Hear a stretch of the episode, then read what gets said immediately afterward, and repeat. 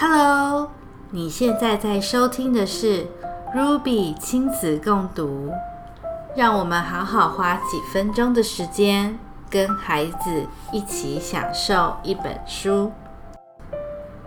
今天想要跟你分享这本书的书名是《Coronavirus: A Book for Children》by Elizabeth Jenner, Kate Wilson, and Nia Roberts, illustrated by Excel Scheffler. 这本书很特别，它是由英国出版社 Nosy Crow 找来知名的绘本 The Gruffalo 的绘者 Excel Scheffler 绘图，公位专家、儿童心理学家以及教师共同撰写文字内容的部分，制作了这本线上的绘本，免费提供给全世界需要的家庭和孩子来下载阅读。在这个非常困难的时期，这本书可以帮忙回答孩子心中可能有的疑惑。他们希望透过这本书，可以帮助全世界的大人和孩子一起度过难关。Let's read together. There's a new word you might have heard. You might hear people talking about it, or you might hear it on the news. This word is the reason that you are not going to school. It is the reason you can't go outside very often or visit your friends. It might be the reason why the grown up or grown ups who look after you are at home. The word is coronavirus. What is the coronavirus? The coronavirus is a kind of virus. Viruses are tiny germs that are so small that you can't see them. They are so light that they can float through the air in tiny drops of water, and they can sit on your skin without you feeling them. If some of these germs get inside you, they can use your body to make more germs, and that can make you ill. There are lots of different sorts of coronaviruses, and some of them infect people. If you have been infected with one of these coronaviruses, all you probably had was a snotty nose or a cough. But when these completely new coronavirus germs get inside a human body, it causes an illness called COVID 19. When people talk about catching the coronavirus, they are talking about this illness. How do you catch the coronavirus? Because this coronavirus is new, scientists don't know everything about it yet, but they think that there are two main ways that people can catch it. Coronavirus germs live in people's throats and mouth, when someone who has the coronavirus coughs or sneezes or breathes out, the germs come out of their mouth in tiny drops of water. Though you can't see the germs, you can sometimes see these tiny drops. In cold weather, they make a cloud of steam. So if someone else accidentally breathes in the air with the coronavirus germs in it, they would probably get the illness.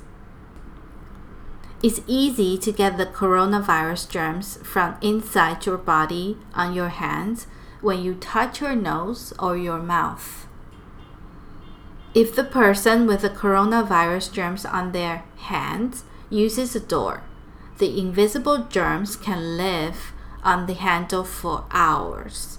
When someone else opens the door, they get the germs on their hands too. And if they touch their nose or mouth, the germs can get into their body. So you can also catch the coronavirus by touching things that someone with the virus has already touched. What happens if you catch the coronavirus? Some people, particularly most children, hardly feel ill at all when they get the coronavirus, but they still have coronavirus germs in their body that they could give to someone else by mistake. When they get the coronavirus, lots of people get coughs and a high temperature. Some people also have a headache or aches all over their body. People are usually ill for a few days, but bodies are amazing things. When a new germ, like the coronavirus, gets into someone's body, their body knows that the germ shouldn't be there and starts killing it. The body has an amazing weapon against viruses called antibodies. Tiny cells in your blood make antibodies to fight each different virus invader. The antibodies catch the viruses, then the blood cells swallow them up and destroy them, and then the person gets better. Each of us has more than 10 billion different kinds of antibody inside us. That means there are more different antibodies inside you right now than there are people in the world. So, why are people worried about catching the coronavirus? Nearly everyone has a body that is healthy enough to fight the coronavirus. But there are some people who find it harder because their bodies aren't as strong. They might be people who are more than 70 years old or already have other illnesses like cancer that might make their bodies weaker. They need more help to fight the coronavirus. This means they have to go to hospital and they might need to use a special machine called a ventilator to help them breathe. However, sometimes even this might not be enough to help them get better. And if that happens, then sadly, they might die. That's why these people really need to stay at home, away from anywhere they might catch the coronavirus. They won't be able to have visitors. That might mean you won't be able to go and visit some of your family for a while to help keep them safe. Is there a cure for the coronavirus? Most people get better from the coronavirus by themselves. But doctors and scientists want to help everyone do that quickly and safely. Doctors don't have a cure for the coronavirus yet because it is a new illness. Some medicines that doctors already know about might help, so they are trying them out on people who are ill. But even if they don't work, scientists are also working on making completely new medicines for the coronavirus that no one has ever had before. Another thing that scientists are working on is a vaccine. A vaccine is a special medicine that is usually injected into your body while you're healthy. Inside the medicine are weak or dead virus germs. The antibodies in your blood can practice killing these germs so that if you catch that virus, they can start fighting the live virus germs faster. You probably already had some vaccines when you were a baby, so that means you won't get some illnesses. It takes many months to make a new medicine. Before you can give it to lots of people, you have to make sure that it is safe for everyone. So you have to try it out carefully on a few people at a time. Then, when you know it works and it's safe, you have to make enough for everyone who needs it. Why are some places we normally go to closed? Although lots of people will get better from the coronavirus, it's really important that people who might become very ill don't catch it. This means we need to make sure that as few people as possible get the coronavirus so that we don't pass it on to anyone who might get very ill.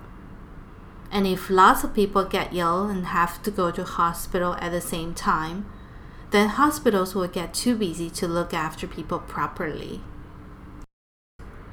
It's so easy to get the coronavirus that we need to be very careful that we don't get too near people who don't live with us. And that's why all the places where lots of people are together, like schools and libraries, are closed at the moment. The government of this country has said that people can only go outside their homes if they really, really have to.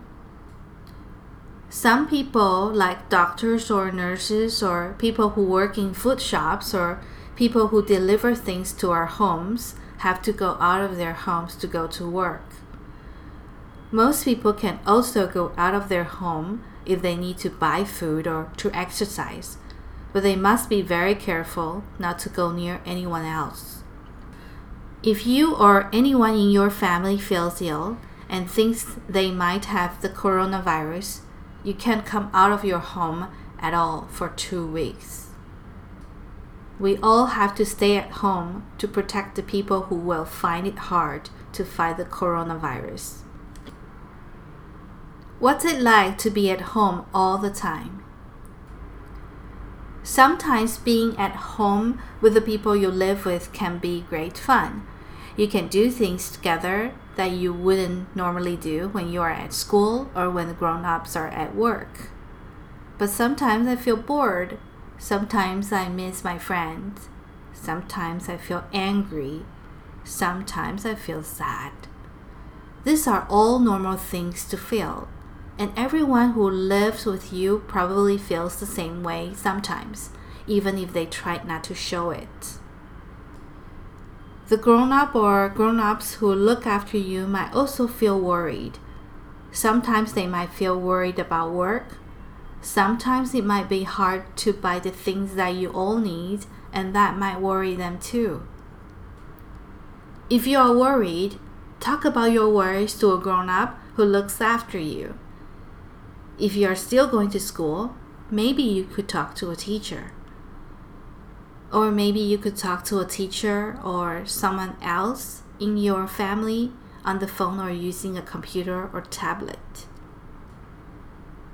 What can I do to help?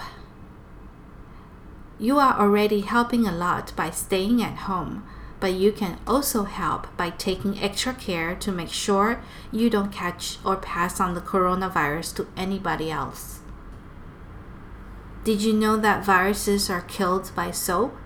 So if you wash your hands really carefully and for long enough, you won't have any coronavirus germs on your hands. You can sing a song while you wash your hands to make sure you are washing them for long enough. Long enough to sing happy birthday twice. If you have to wipe or blow your nose, use a tissue and put it in the bin straight away. Remember to wash your hands too because the coronavirus lives in your snot and it can get onto your hands from the tissue. If you have to cough or sneeze, do it into the inside corner of your elbow, not onto your hand. Then you can give the coronavirus to other people that way.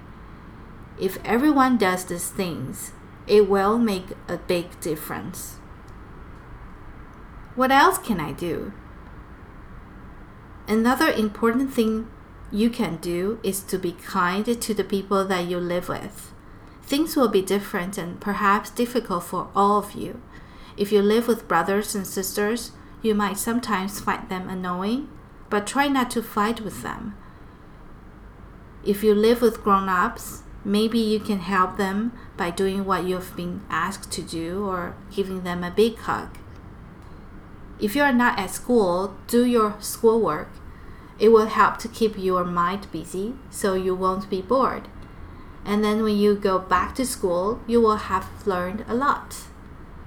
If you don't have a screen of your own, talk about how you can share screen time fairly with everyone who needs it. Remember, grown ups who live with you might have to do work as well. If they do, you can help them by not disturbing them when they are trying to work. Then they will be more likely to have time to do fun things with you. Maybe you could make a list of things that you would like to do with them. What's going to happen next? This is a strange time for everybody, and it's happening all over the world. But if we are all careful and we all stay at home, we are doing what we can to stop the coronavirus spreading. And that gives the scientists and doctors time to work out how to cure the illness and maybe stop people getting it altogether by using medicines and vaccines. One day, quite soon, though nobody knows exactly when, you'll be able to visit people you love who don't live with you, play with your friends, go to school again, and do lots of other things that you enjoy but that you can't do now. One day, this strange time will be over. And we did it together. 谢谢你花时间把这本书听完，希望你还喜欢。如果你想下载这本书， 欢迎你回到介绍这本书的原文里头，会有免费的下载链接。rubylittle.com slash coronavirus c o r o n a v i r u s。我想这段时间大家难免都比较焦虑，我们可以透过共读跟孩子分享彼此的想法、担心或是疑惑，一起度过这段比较困难的时间。如果你和你的孩子都喜欢听故事，欢迎你订阅我们的电子报，或者你可以搜寻脸书社团 Ruby 亲子共读，就可以找到我们。也邀请你可以上网搜寻 Ruby 小红宝的部落格，上面有很多可以跟孩子一起共读的推荐书目，以及亲子共读的相关文章分享。有一种陪伴叫共读，为孩子读一本书，让他知道你爱他；为自己读一本书。不忘我们的初衷，让我们一起陪伴孩子，享受阅读。下次再见，拜拜。